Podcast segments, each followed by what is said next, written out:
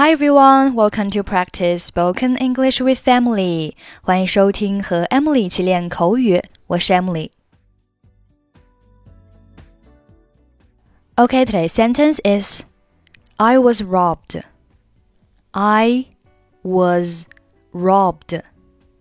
I was robbed.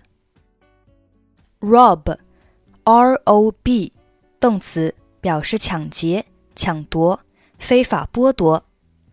Someone is robbed of something，表示某人被抢劫了某物，或者某人被剥夺了什么。比如说，She was robbed of her handbag。她的手提包被偷了。再比如说，Poor health has robbed her of a normal social life。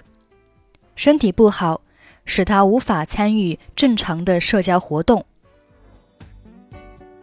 我需要报一起失窃案，我刚被抢劫了。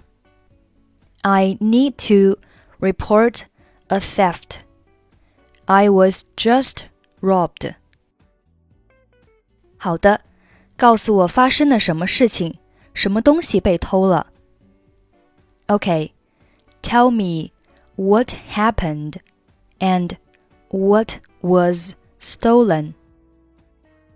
我当时是在西大街上，一个男的把我的手提包从我肩膀上扯下来，然后跑掉了。I was on West Street when a man ripped my handbag from my shoulder and ran off.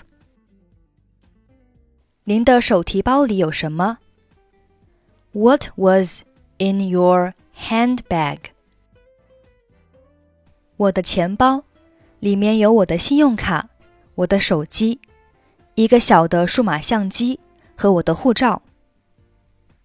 My wallet with my credit cards, my phone, a small digital camera, and my passport。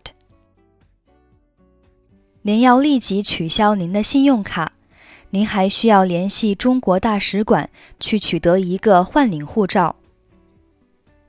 You have to cancel your credit cards immediately, and you will need to get in touch with the Chinese embassy to get a replacement passport.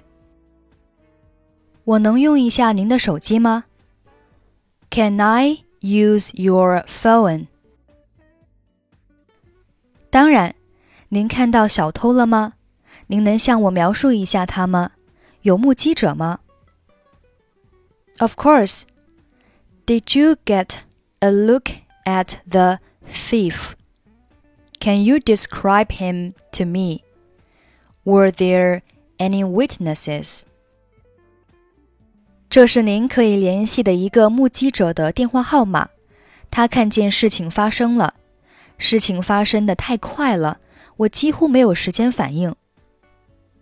This is the phone number of a witness you can contact. She saw it happen. It all happened so quickly. I hardly had time to react.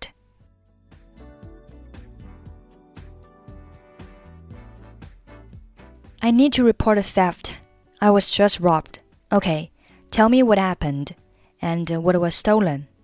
I was on West Street when a man ripped my handbag from my shoulder and ran off. What was in your handbag? My wallet with my credit cards, my phone, a small digital camera, and my passport.